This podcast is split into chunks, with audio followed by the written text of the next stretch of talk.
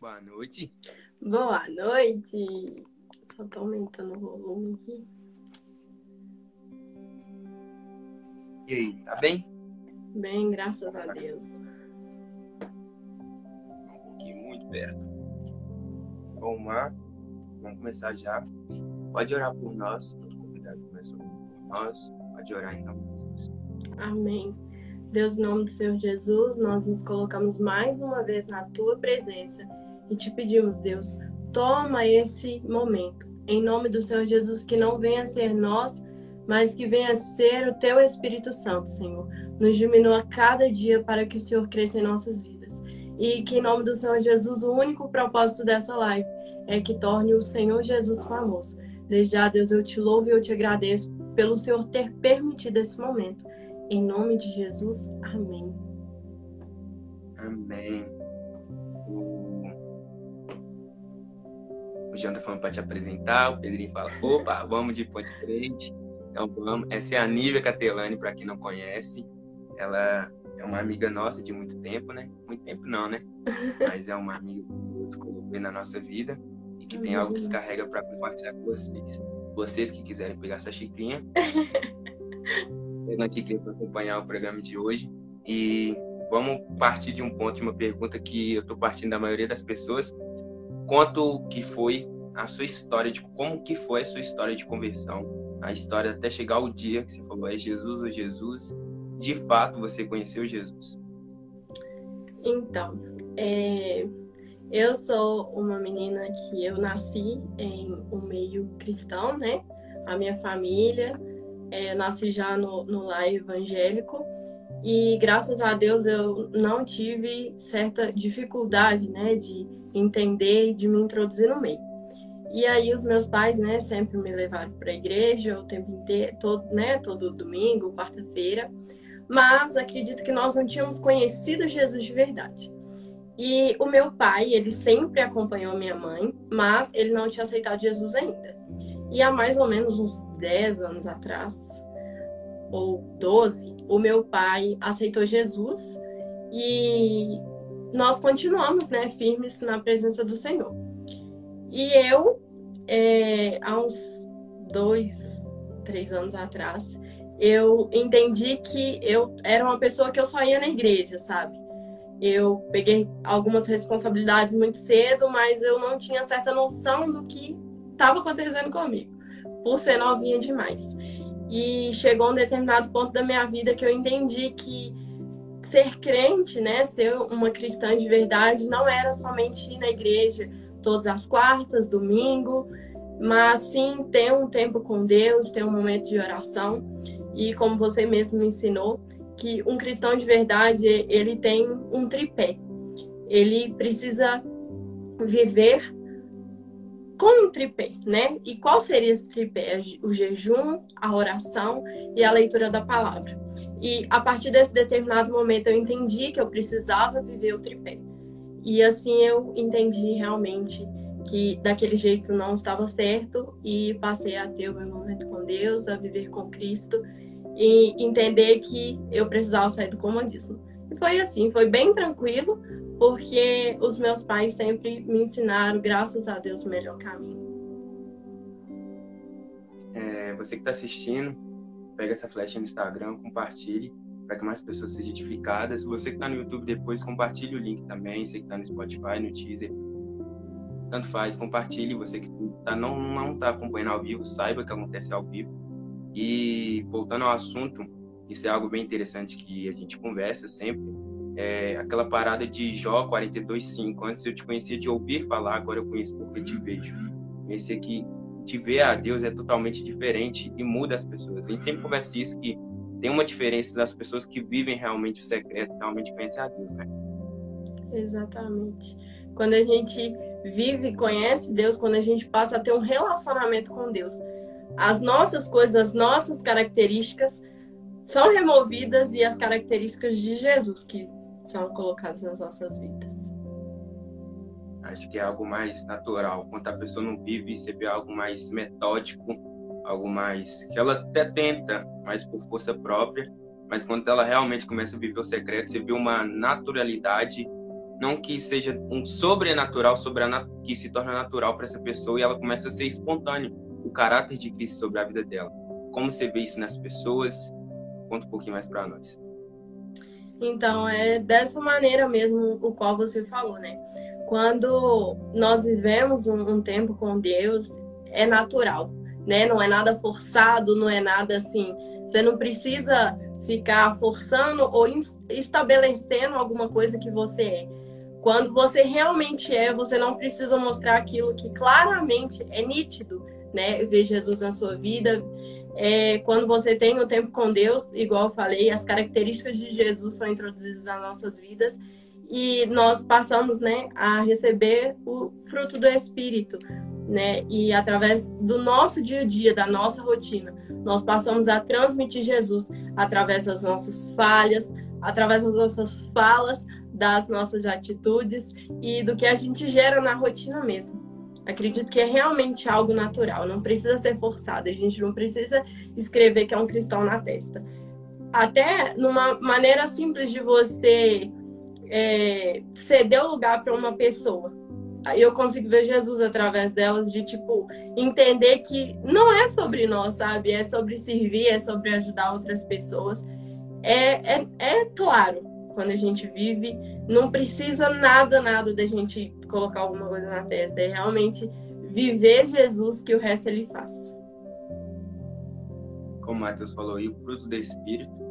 Tem um filme que relata um pouco disso, que minha mãe gostava muito, me colocava sempre para assistir, mas depois de velho assistir, vi a riqueza que tem nesse filme. O filme é sobre um casal, prova de fogo, onde tá um, tem uma desavença entre marido e mulher ali, eu não sei se você já viu, mas o filme ele vai, ele começa tentando por, por força própria, mas depois que ele conhece a Cristo, se torna algo natural para ele, porque ele conheceu o amor de Deus e não teve como ele não amar a esposa dele. Então, quando a gente conhece o amor de Deus, não tem como a gente não demonstrar o caráter dele, que é o amor.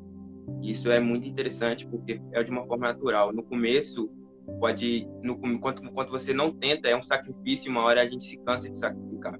Mas depois que a gente conhece a Cristo, isso se torna algo natural. Não que não vai exigir sacrifício. Vai exigir sacrifício sim, mas só que por Cristo vale muito mais a pena do que tudo.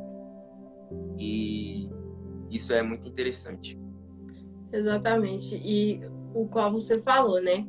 É natural e tem amor, sabe? Quando a gente faz, nossa, Deus falou tanto comigo sobre amor hoje, que quando a gente faz com amor, realmente é natural, não é cansativo e é isso que Deus quer de nós, é um coração simples, quebrantado e disposto, né, a fazer e a cumprir o nosso chamado.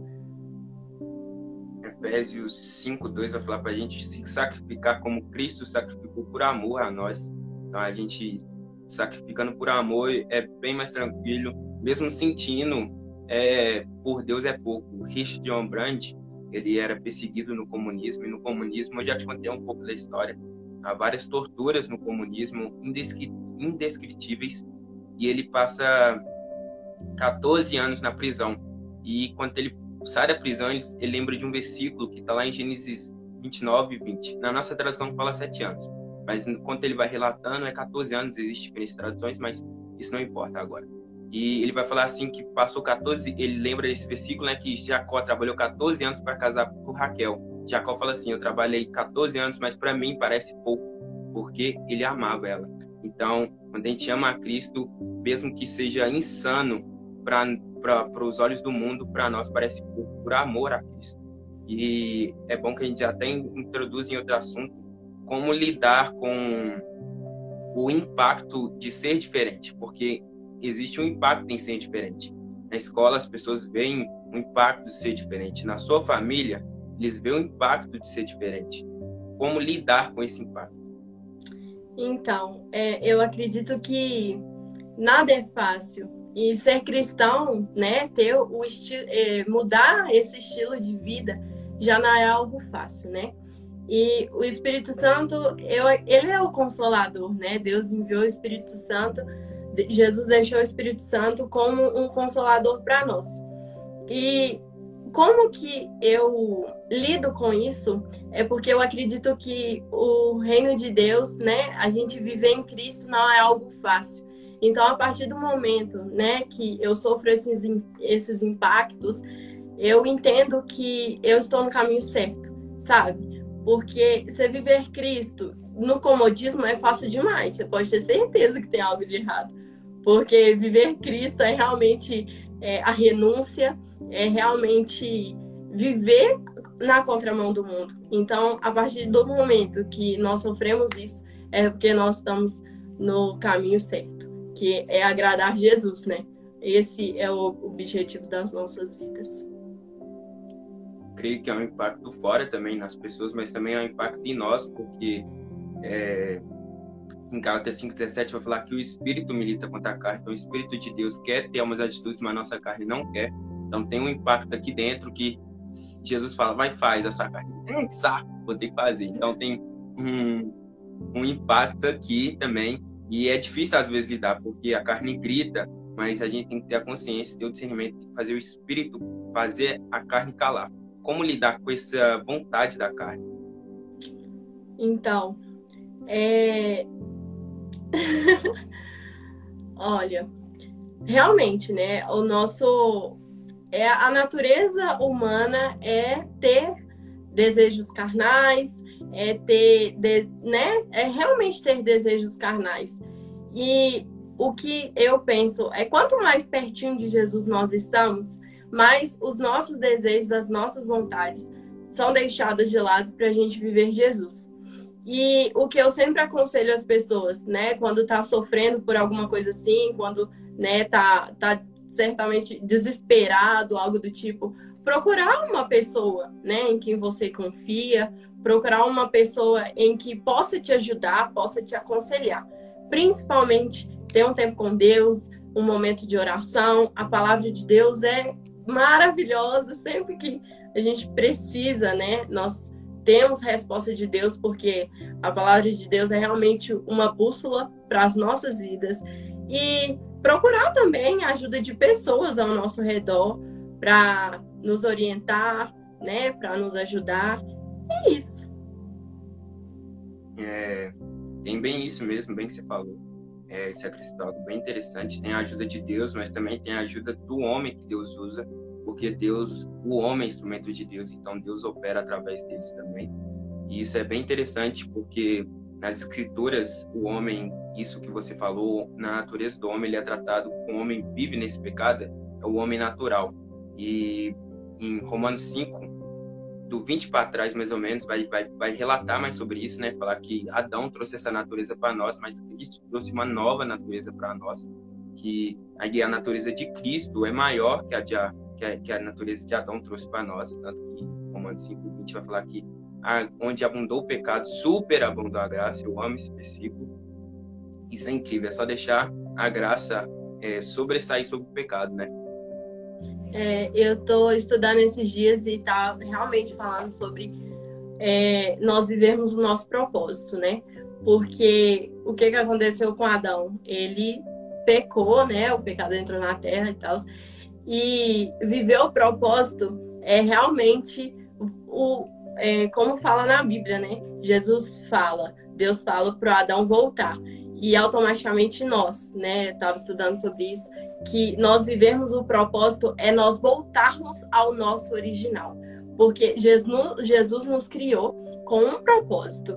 E infelizmente nós nos desviamos dele, né? Às vezes nós achamos que um caminho é mais fácil e nós vamos para esse caminho e Deus pede, né, nós a todo momento para nós retornarmos ao propósito, que é para nós voltarmos ao plano original né? Que é nós vivemos a eternidade, nós vivemos a vontade dele para as nossas vidas. Sim, em Gênesis, quando Deus vai criar o homem, quando vai falar que Deus respirou o ar dele sobre nós, a palavra ali no original é Zoe, que é a própria vida de Deus. E no, e no, e no Novo Testamento, quando vai falar sobre a conversão de alguém, o exemplo está lá em 2 Coríntios 4,12, que é necessário que alguns operem morte para que outros operem vida. Ali Paulo está falando Thanatos, morte física, para que em outros opere vida, Zoe, a vida de Deus. Então, quando a gente se converte, a gente só está voltando ao que Cristo queria desde o Jardim do Éden. Cristo foi o plano da rendição e agradecemos todos os dias para essa rendição dos, do, do, dos nossos pecados. E entramos em outro assunto bem interessante, é como valorizarmos a cruz no nosso dia a dia. Amém. É, Jesus, Jesus é, é maravilhoso, né? E é a mesma, é o que eu falei. A partir do momento que a leitura da Bíblia, né, vira um estilo de vida, é, nós passamos a valorizar isso. E a todo momento, né, é, a Bíblia nos direciona muito para a cruz. Nós precisamos, né, entender o valor da cruz, entender o, o realmente o significado de Deus para as nossas vidas. E né, igual eu falei, o estilo de tomar a leitura da Bíblia como estilo de vida é nós passarmos a entender e dar valor a cada detalhe, a tudo que foi escrito ali. E uma coisa que eu queria falar é que quando é, né, a gente passa a ler e quando a gente é, torna né, a leitura da Bíblia como um estilo de vida, o que eu falei anteriormente, que nós passamos a entender e a valorizar o quanto a Bíblia é a bússola, né? O quanto Jesus a todo instante nos orienta em nos pequenos e mínimos detalhes. E na Bíblia a todo momento também destaca o valor da cruz, o valor do verdadeiro evangelho. E quanto mais nós aprofundamos, mais apego e carinho e valor nós damos ao, ao verdadeiro evangelho, à cruz, a tudo que Jesus nos ensinou.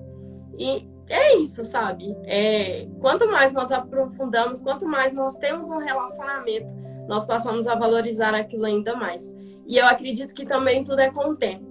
Porque, por exemplo, na nossa vida, né, nós nos deparamos com alguma coisa, nós passamos a conhecer aquilo, passamos a aprofundar, descobrir as coisas.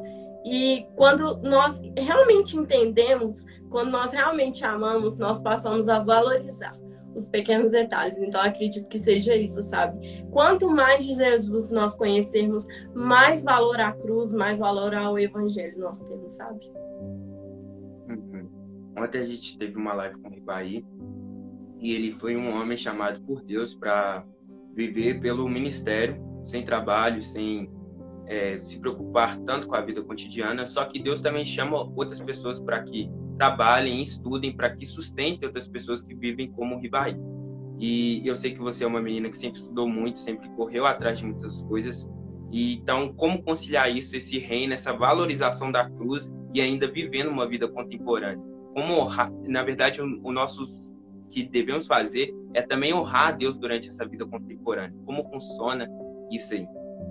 Então, é, hoje foi o que Deus mais falou comigo, né? Estava preparado para a sua pergunta, porque é, Deus falou muito comigo esses dias, igual eu tô te falando, que eu tô estudando muito sobre propósito e eu tava questionando, tipo, Deus, por favor, me fala qual é o meu propósito aqui na Terra. E Deus me cobrou muito, porque o nosso propósito, ele é muito mais do que o agora, né? Mas é do que a gente carrega. Qual que é a nossa história, sabe? E eu tava estudando e o professor a todo momento perguntava qual que é a sua história, o que que você carrega, é, o que que que te traz a pensar ou a questionar, né? O que que qual que é o seu propósito, essas coisas. E eu me lembrei que desde quando eu era bem pequena, assim, desde quando, né, eu passei a ter um, um pouquinho de entendimento, eu sempre falei, sempre em toda a minha vida eu falei que eu fui chamada para cuidar de pessoas, que é o meu maior prazer é servir, é cuidar de pessoas. E automaticamente, né, quando nós somos pequenos, assim, eu estava no segundo período e a professora, né, toda escolinha tem, tipo, o que, que você quer ser quando crescer? E todos os dias eu ouço isso. Nível, o que, que você quer ser? Nível, qual é a profissão que você quer ter na sua vida? O que, que você quer estudar? O que você quer aprofundar mais? E eu nunca é, desviei a minha mente disso, porque o meu coração sempre foi. Eu nasci para cuidar de pessoas. Eu, o meu maior prazer é cuidar e me relacionar com pessoas. E Deus me lembrou disso. Ele falou assim: então, você já sabe, desde, desde o seu nascimento, você já sabe para que, que, que você nasceu, qual foi o meu chamado para sua vida e por que, que, você me questiona. Eu acho que é porque eu não tinha sentado para realmente pensar, sabe? Às vezes a gente quer tudo de mão beijada, muito é, na palma da mão, e nós não temos nem aquele momentinho de sentar e de refletir e de entender. E então é isso, sabe? Eu acredito que eu fui chamada e a minha a profissão, né, que eu quero, as áreas que eu quero, automaticamente elas se unem muito com o que Deus me chamou. E eu acredito que Deus nos usa assim, Deus nos usa na nossa profissão, Deus nos usa em todas as áreas, né? Até o ônibus que a gente pegar, o momento que nós estivermos trabalhando, o, o momento que nós estivermos com a família, a todo momento Deus nos usa. E eu acredito, né, em nome de Jesus, por da vontade dele, eu realmente estou na brecha para o Espírito Santo me guiar para onde ele quiser. Mas eu sou, eu entendi hoje que Deus me chamou com o propósito de cuidar de pessoas e independente da minha exata profissão, eu acredito que eu vou conseguir sim conciliar, né? É, porque eu quero trabalhar com o cuidado e automaticamente Deus me chamou para isso. É, Gui está vendo muito sobre os cinco ministérios aqui de Efésios 4.11, quando vemos um profeta com um apóstolo, hoje estão vendo uma pastora aqui. Sangue de Jesus! Eu juro, gente, eu não aceitava de jeito nenhum. E eu me questionei isso exatamente hoje. Deus, por que, que eu não aceitava o pastoral na minha vida? E eu entendi que em praticamente todas as igrejas é muito comum se dizer e citar e se nomear como um pastor e uma pastora. Mas o que me incomoda muito é as pessoas é, se nomear e não exercer, sabe? Acredito que os outros ministérios não são tão falados assim.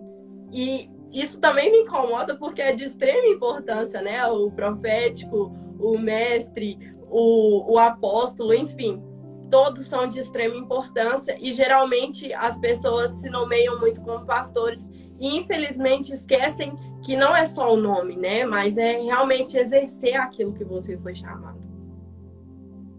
Pastor no nosso meio virou um, um título para qualquer pessoa que tenha qualquer chamado. E, tipo assim, não que isso seja errado, mas a gente tem que ter consciência que nem todo pastor ele deve ele ele é um ele tem esse mesmo chamado de Efésios 4:11 tem alguns pastores que eu conheço que são extremamente mestres tem alguns pastores que eu conheço que têm o nome de pastor são extremamente profeta então a gente tem a gente tem que entender essa mentalidade que o título de pastor foi meio que vandalizado no nosso meio porque o título de pastor não era esse que a Bíblia nos ensina mas isso não tem digamos, não é que é uma heresia, não é que é um erro, só foi um meio que a gente usou. Então é até algo para esclarecer para o pessoal, isso é muito interessante. E dá uma dica aí para as pessoas como que é, tem que se aceitar o ministério que Deus te chamou, não o que a gente quer. Experiência recente.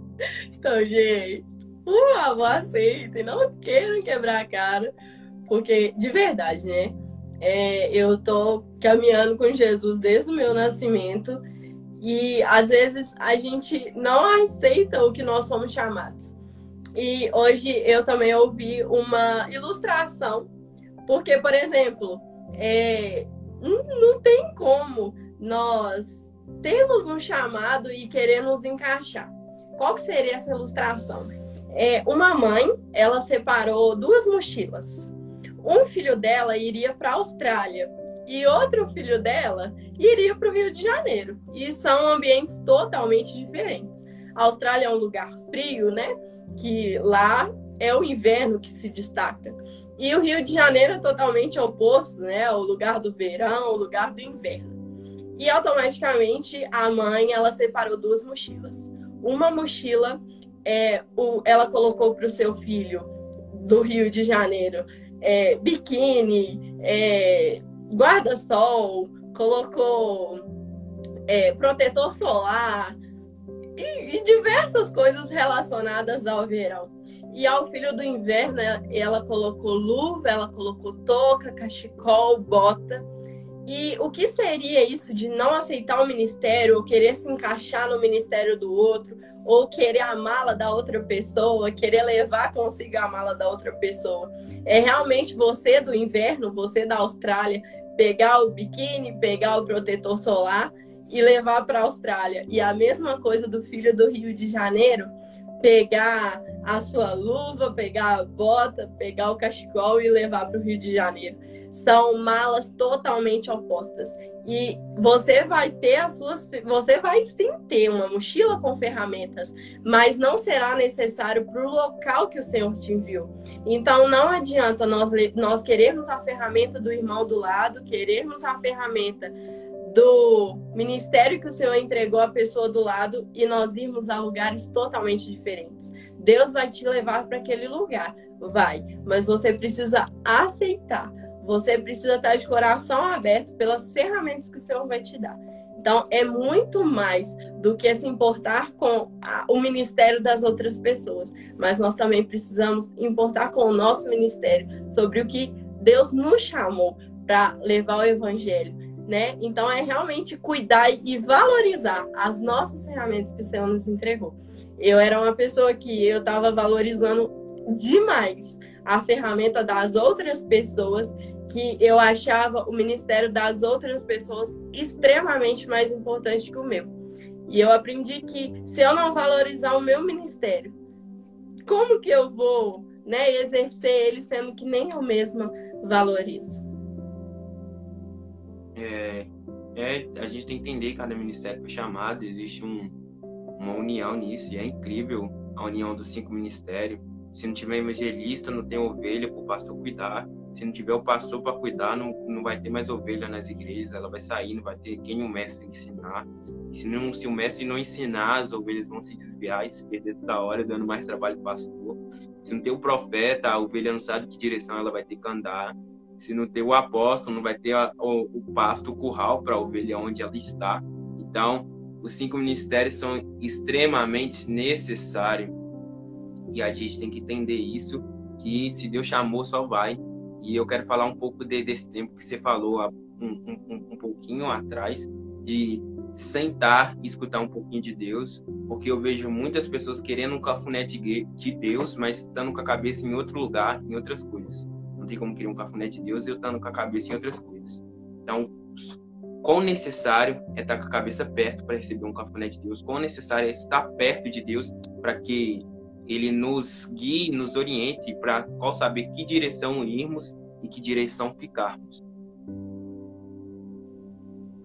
É, assim, né? Enquanto você falava, eu pensei diretamente no meu pai, porque é, o filho, quando ele tem uma conexão com o pai, independente da situação, quando vocês andam alinhados, é, quando você passa por determinada situação, o seu pai está ali disposto a te orientar. Né? Isso acontece comigo.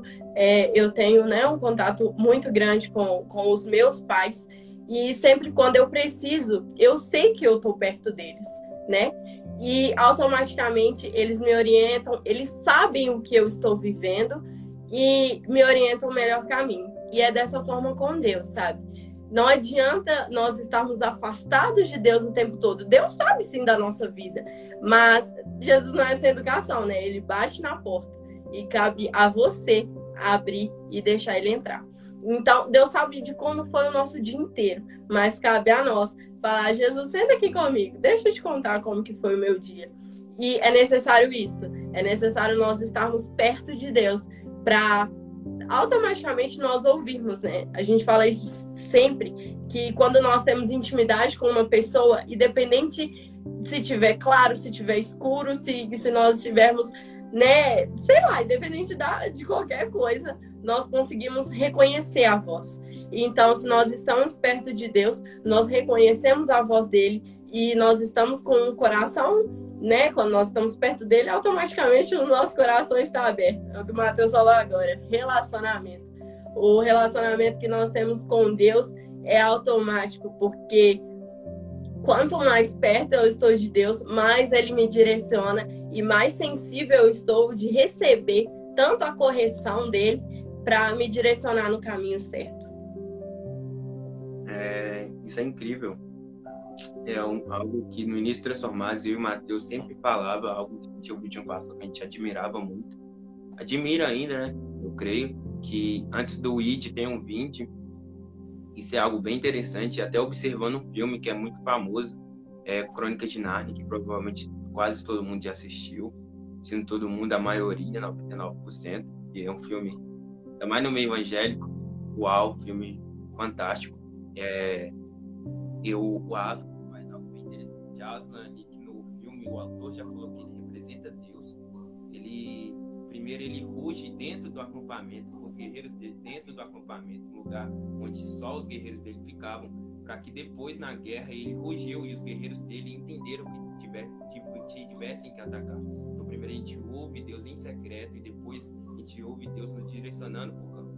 Tanto que essa voz é tão necessária que quando Aslan não, não, não está presente no campo de batalha, a batalha é um, um caos e e o reino de Nárnia sempre perde, sempre está perdendo, sempre está fora da vantagem.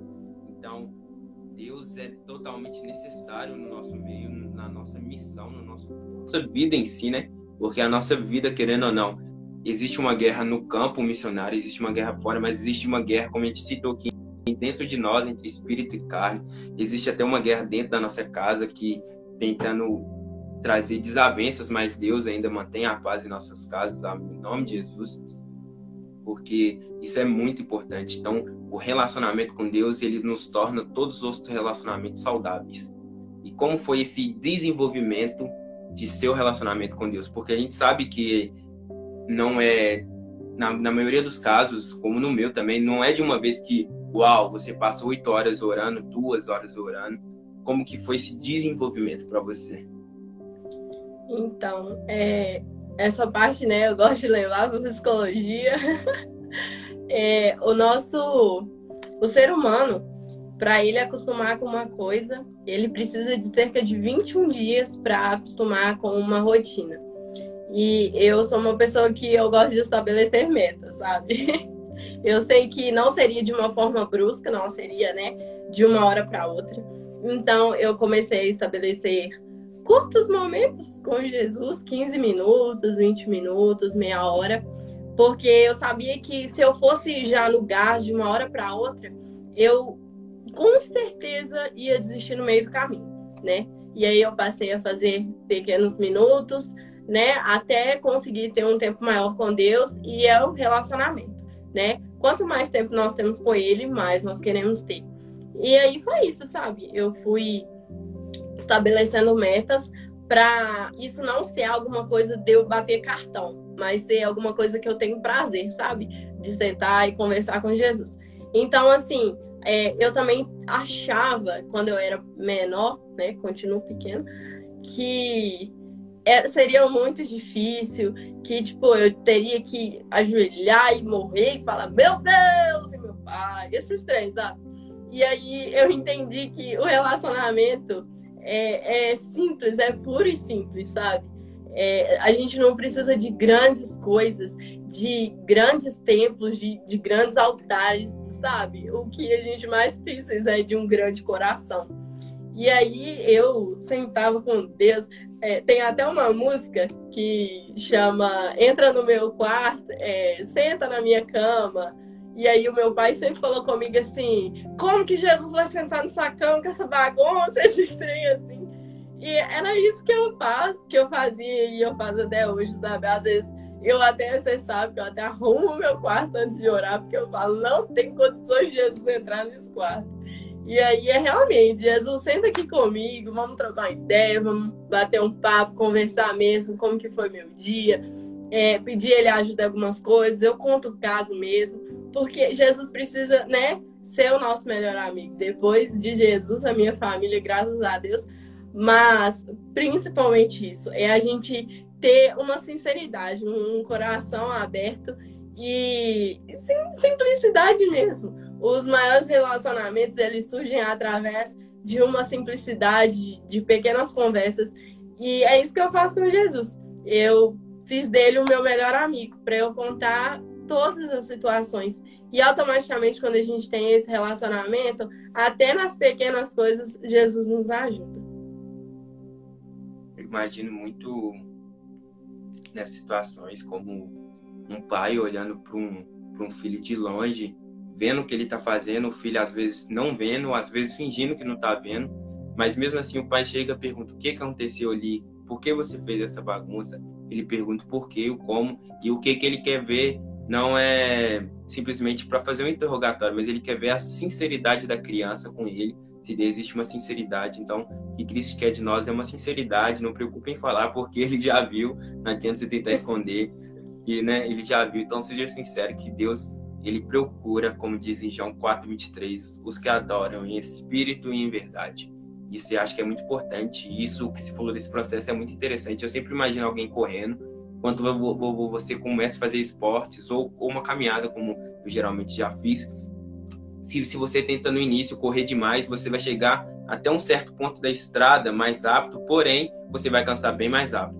Mas se você, você vai correndo lentinho, começando ali lentinho, você vai conseguir chegar num lugar mais longe e não vai cansar, apesar de, de, de ser um ritmo mais lento. E mas com o tempo isso vai desenvolvendo, o seu corpo vai desenvolvendo, seu pulmão vai aprendendo a respirar melhor, que você vai conseguir correr mais rápido com o tempo e vai conseguir chegar num lugar mais longe com o tempo. Então, é tudo um, um processo. Faz caminhada mesmo, Matheus, você tá ligado? Não faz, não. Ó, tô fitness, mas é, é mais ou menos isso. É, esse processo, existe esse processo. O Gustavo correu comigo, Gustavo é prova, Gustavo Ibai correu comigo. A gente, ele, eles indo ali e tal, lentinho e eu e a Lilian atrás não aguentei acompanhar eles, mas é mais ou menos esse processo da caminhada, da corrida que acontece no nosso relacionamento com Deus. A gente não pode, às vezes, começar afobado demais, a gente tem que devagarzinho, aos poucos, Deus vai desenvolvendo, vai colocando ar em nossos pulmões, vai esperando a vida de Deus, exoe, zoe na nossa vida, e é isso que é muito importante, esse processo. E como você falou, né? É, dando o exemplo mesmo da caminhada, existem momentos que a gente para para beber uma água, existem momentos que a gente realmente para para ter um fôlego, sabe? E eu acho que é dessa maneira também no relacionamento com Deus. Porque tem dia que eu não tenho palavras, tem dia que eu só consigo chorar e fico aqui caído chorando. Porque realmente, às vezes, né? É, a gente tropeça mesmo, às vezes nós né, não estamos bem no dia e é o que você falou, é a verdade. Jesus quer de nós a verdade. Então não adianta nada eu entrar pro meu quarto, pagar de tô bem, vou, vou orar aqui forte e tal, sendo que nós, o nosso coração não tá bem. Então, tem dia que eu realmente só fico chorando. E, e eu entendo isso, que tudo é um processo. E nós somos humanos, então, né, vai ter dia sim que nós não estamos bem, mas quanto mais pertinho de Deus, mais Ele vai nos moldando e nos formando como a vontade dele. Eu lembro que no, que, que no dia que eu consegui correr até mais longe na minha vida, que eu tava com um primo meu, e eu tava, não, vou parar. Ele vai, vai, vai. Ele vai, vai, vai. E eu consegui ir mais longe possível na que eu, que eu já consegui na minha vida. Então, não é simplesmente correr sem direção, é correr com alguém ali te motivando, com uma direção, te mostrando para onde ir. Porque não adianta nada eu falar que estou orando a Deus, sendo que eu estou fazendo aquilo ali só simplesmente por correr sem direção, correr sem alguém do meu lado, porque a gente está correndo para Deus, mas a gente também está correndo com Deus, porque a gente está buscando Jesus, mas o Espírito Santo nos conduz, porque Romanos 8, 26 vai falar que a gente não sabe orar como convém, mas o Espírito é, intercede por nós com gemidos inexprimíveis. Então, ao mesmo tempo que a gente está correndo para Deus, a gente está correndo com Deus. O processo de Deus é uma coisa linda, uma coisa de se admirar. Esse processo com Deus que muda a nossa vida, que aos pouquinhos a gente vai desapegando nosso eu e vai cada vez apegando mais ao Espírito de Deus que habita em nós. E, qual o conselho que, que, que você tem para dar para as pessoas que falam, eu não sei como orar, eu não sei como que fazem, eu não sei como que eu vou desenvolver esse relacionamento para mim é impossível, para mim é difícil. Aquela pessoa que coloca uma barreira no relacionamento, aquela pessoa que costura o véu que Jesus rasgou um dia. Então, é, é o que eu falei, né? Eu era uma pessoa assim, eu achava que era extremamente difícil que só os, os tops conseguiam ter relacionamento com Deus, sabe? Que era, tipo, digno, essas coisas. E eu entendi que é o que eu sempre falo, o Jesus, ele é puro, ele é simples e nós precisamos entender isso. Porque eu também sempre uso esse exemplo, que quando a gente conhece alguma pessoa, a gente gasta tempo com ela. E, por exemplo, a gente começa a conversar 15 minutos por dia, depois meia hora, depois uma hora, depois duas horas. E com o tempo a gente nem percebe o quanto essa pessoa faz parte da nossa vida. E é com, é com Jesus a mesma coisa, né? Se você tem interesse de conhecer ele, você vai gastar tempo com ele né? Quando a gente quer conhecer uma pessoa, a gente pergunta tudo, a gente quer se dedicar ao máximo e automaticamente é com Jesus, sabe? É muito mais que isso, na verdade. É ter um tempo para ele, é conversar com Jesus. E assim, não, não é algo que eu achava que era, sabe? De ficar engrossando voz, essas coisas. Porque Deus quer, Deus não, não importa com a nossa voz, com como que a gente tá, sabe? Ele importa com o nosso coração, com a nossa verdade. Então, conversando com ele mesmo, batendo papo mesmo, que nós vamos formando, né, esse relacionamento e passa a ser algo assim tão gratificante e a gente passa a entender o quanto é, isso só vai acrescentando na nossa vida, né? O maior relacionamento que nós precisamos ter como alvo é o nosso relacionamento com Deus, porque nós só temos a ganhar com isso, né? Infelizmente, relacionamento com pessoas, é, nós podemos um dia nos decepcionarmos, mas Jesus nunca nos decepciona. Ele sempre tem o melhor para as nossas vidas. Então, é realmente confiar em Deus, porque Ele quer o nosso melhor. Acho incrível, porque esse processo eu estava aqui quando você falava, lembrando das lives. E a, apesar de eu conhecer os meninos que eu gravei, eu conheço todos, conheço até um pouco de mais perto. Mas por você ser uma irmã para mim, uma pessoa que está mais perto, que eu, eu, tenho mais intimidade, você percebe que nas outras lives lá isso foi incrível, mas foi algo mais meio que por eu ser tímido, algo mais travado, algo mais metódico, e aqui a gente está conversando normal, como se fosse um bate-papo, que é a ideia de um podcast mesmo. Nossa, então... de vídeo cada dia, não está nós chamamos de vídeo compartilhado aqui, mas é isso, é essa intimidade com Deus que você vai se desenvolvendo, a intimidade aos tempos, você vai desenvolvendo e se tornar algo natural, algo que você vê no dia a dia, que você está no ônibus, você falou, Deus, me ajuda aqui e tal, algo natural que vai se desenvolvendo no dia a dia. E eu acho isso incrível, esse relacionamento com Deus, como para quem quer experimentar é tão real. Para quem quer experimentar realmente é a coisa mais real da vida delas, é a coisa mais incrível na vida delas. Eu quero até um ponto interessante aqui que você fala para as pessoas que talvez não conheçam a Cristo, para se lançar nesse amor de Cristo, porque elas falam: "Não, não acredito nisso. Para mim não é tão real assim. Para mim esse amor nem existe. Esse amor onde estava quando eu estava sofrendo." Para você falar, você que vive com Deus, você que é amiga de Deus, falar para essas pessoas Aí, dá aquela evangelizada, como o Matheus tá falando aí. É o evangelista mandando ele evangelizar. Oi, hipocrisia. Mas amém. O, o, o é cabuloso, ó. Evang... Falando a frase do, do Billy Graham. Evangelize, se necessário, use palavras. Vai sendo boy. Boy, vou marcar seu dia aqui, né? Porque é isso. Olha o seu Mas aqui... Ô, Glória. Pode dançar aí, quiser evangelizar dançando, se o Val divulgar. Mas pode falar aí que a gente tá continuando assunto. Mas enfim, graças a Deus não esqueci. É porque muitas vezes, né, nós criamos barreiras, nós costuramos o véu que já foi rasgado por nos decepcionarmos com pessoas e comparar Deus com essas pessoas. E, gente, Jesus é muito diferente do que você pensa. É extremamente diferente de pessoas que que te decepcionou. Jesus é muito mais do que um relacionamento. Ele quer de nós o nosso coração, ele quer de nós realmente entrega, sabe? Confia, de verdade, porque Jesus é uma pessoa que não te decepciona. É o que eu falei anteriormente, que ele tem os planos dele são muito maiores do que os nossos. Os sonhos de Deus são muito melhores do que os nossos. Eu comparo como se eu sonhasse do tamanho de um. Se eu sonhasse um milho, por exemplo, só que Jesus já está pensando na pipoca que aquele milho vai formar, sabe? O pensamento de Jesus é extremamente muito maior do que o nosso. Então, não pense que o relacionamento com Deus vai ser o mesmo relacionamento que você já decepcionou antes.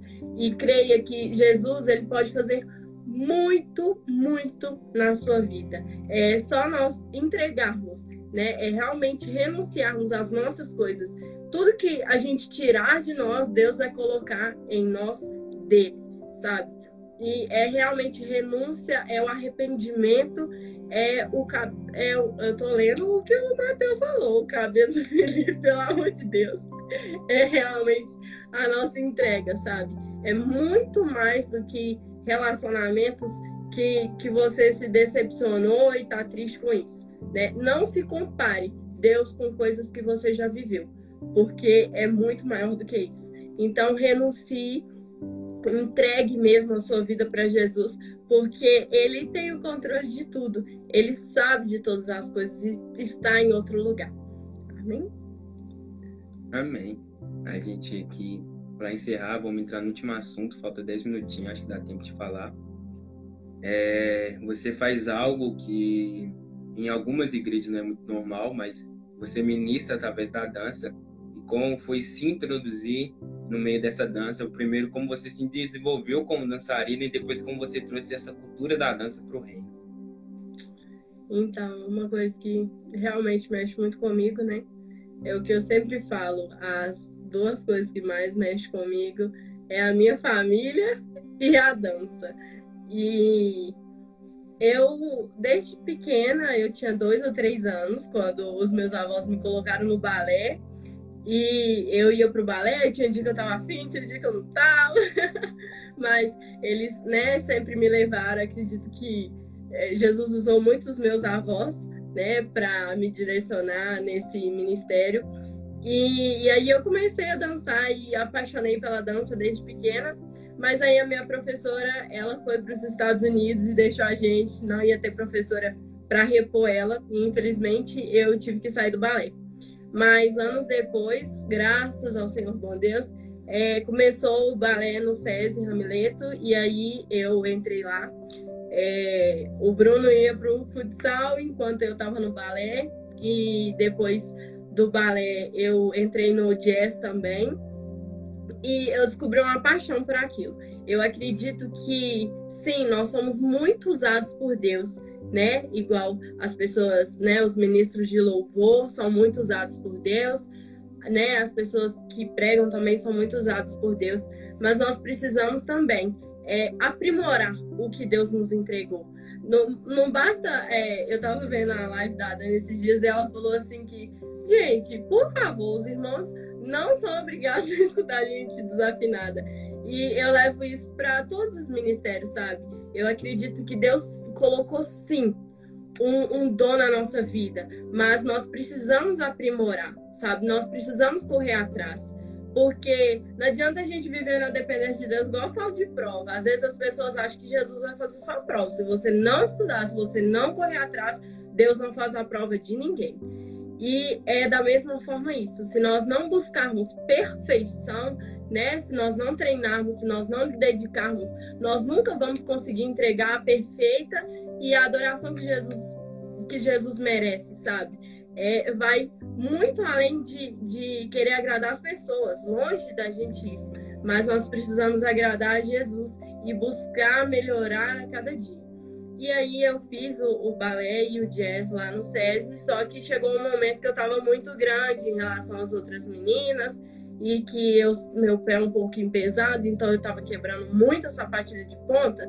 Então o pessoal, tipo, é, as meninas demoram cerca de um ano para quebrar a sapatilha de ponta. E aí eu quebrava minha sapatilha de ponta com uma semana, misericórdia. E aí é, eles me direcionaram para um balé profissional. Oh, Deus maravilhoso! Meu pai foi me levar para esse balé.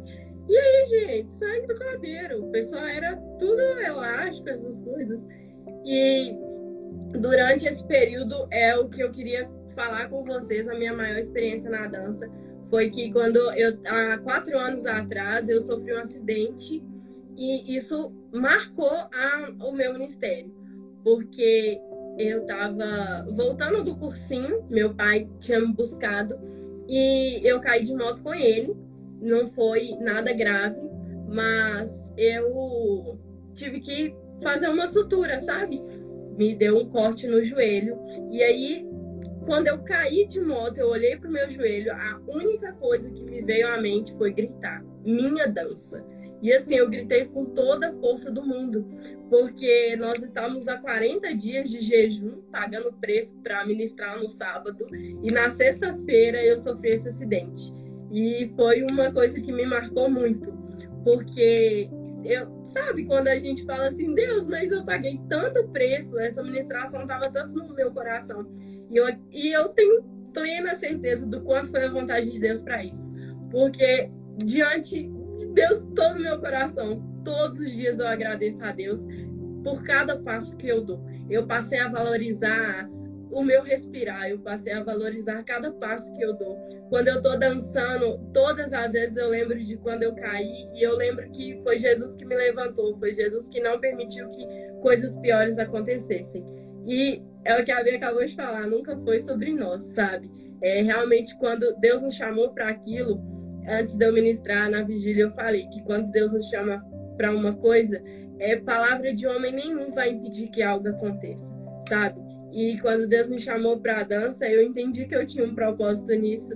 E eu sou grata a Deus por esse acidente, que eu passei a dançar todos os dias assim, com Jesus. E a cada coreografia, a cada momento, eu entendi que nós precisamos realmente dançar por Jesus e a dança é uma forma de expressão, sabe? A dança é uma maneira que eu consigo me expressar, que eu consigo expressar o meu amor por Jesus, que através dos meus movimentos, né, dos meus simples movimentos, eu consigo transmitir para Jesus o meu amor. E é o que eu falei, a dança, a dança cura, a dança liberta, a dança restaura. E infelizmente, igual você falou, né, introduzir a dança assim na igreja, eu estava conversando com algumas amigas minhas que, gente, é, é muito forte isso. Porque às vezes até me deixa um pouco assim chateada, porque é muito comum, né, os pastores de fora é, convidarem pessoas para pregar, ou se não convidar é, ministros de louvor, banda, essas coisas, para ministrar em outras igrejas. Mas a dança é pouco valorizada no nosso meio.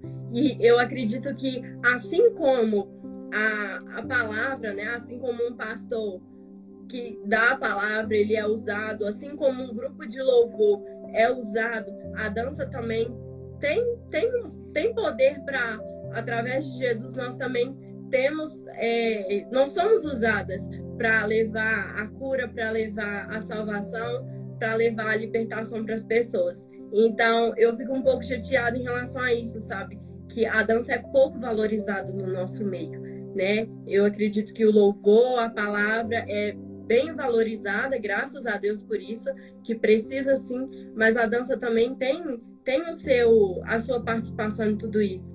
Assim como o Matheus falou no início, que é um corpo, né? Todos os ministérios são um corpo e todas as áreas também, né, do acontecer do culto, todos os ministérios também é um corpo, precisa ser valorizado. Então eu luto por isso eu acredito que, né, nesses últimos dias Deus tem falado isso comigo, para eu continuar lutando, porque a dança também tem um valor muito grande no reino de Deus. É, a gente já está chegando no final, mas só algum ponto interessante é que o homem, segundo o coração de Deus, Davi dançou, então por que não valorizarmos a dança? Isso é algo de tem que ter bem consciência. E um, só um, algo interessante, a nível sofreu um acidente e eu e Matheus já vi situação de uma moça de pé quebrado. Jesus curou ela e ela era da dança. Isso é incrível, porque a gente vê isso em Paulo também, que Paulo, ele, ele tá numa meio de uma tempestade, é uma cobra pequena, então fala que ele é um amaldiçoado, mas só que o veneno da cobra não afeta. É a mesma mão que a cobra picou Paulo, é a mão que sai curando os enfermos.